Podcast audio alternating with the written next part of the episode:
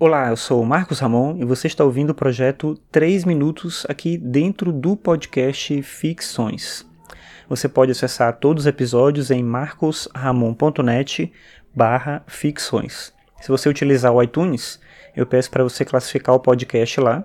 E se não, eu peço para você compartilhar com outras pessoas, porque assim mais gente fica sabendo desse projeto. Bem, hoje é quarta-feira, dia 21 de junho de 2017, e hoje eu estava relendo um livro do Schopenhauer que é O Mundo como Vontade como Representação.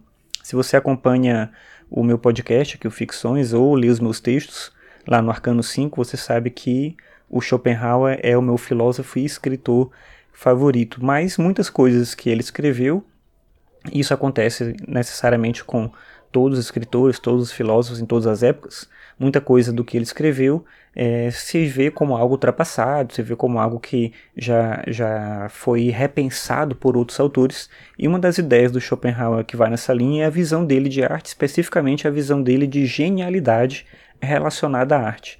Na terceira parte do mundo como vontade, como representação, ele discute uma visão dele sobre a genialidade e ele entende que o gênio é alguém diferente, alguém que nasce com uma característica diferente da maior parte das pessoas. Então, a genialidade tem alguma coisa de inato.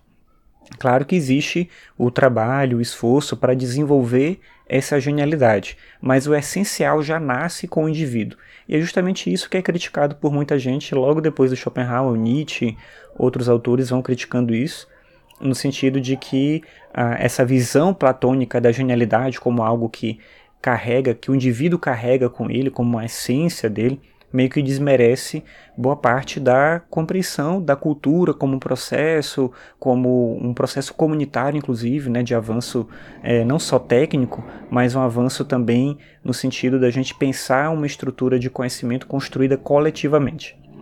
Enfim, é uma valorização do indivíduo aí. E aí o Schopenhauer vem falando sobre isso, uh, dizendo que é como se no gênio ele tivesse que, para poder existir, ele tivesse que ter um excedente de vontade, de conhecimento, que quase não cabe nele mesmo.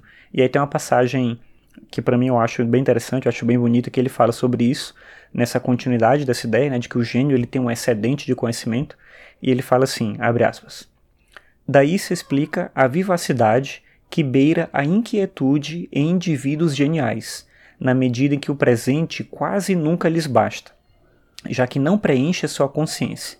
Daí resulta aquela tendência ao desassossego, aquela procura incansável por novos objetos dignos de consideração, o anseio quase nunca satisfeito por seres que lhe sejam semelhantes e que os ombreie e com os quais possa se comunicar.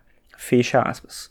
Em oposição a isso, aí ele vem falar logo depois que as pessoas comuns elas se sentem plenamente satisfeitas com a vida e sociedade, elas conseguem se alinhar facilmente com a vida comum, com a vida cotidiana.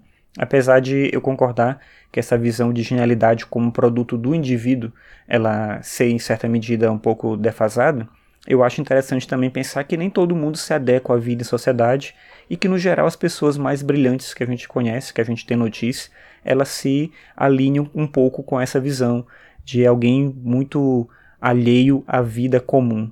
Não sei se é por acaso, eu, assim como Schopenhauer, acredito que não.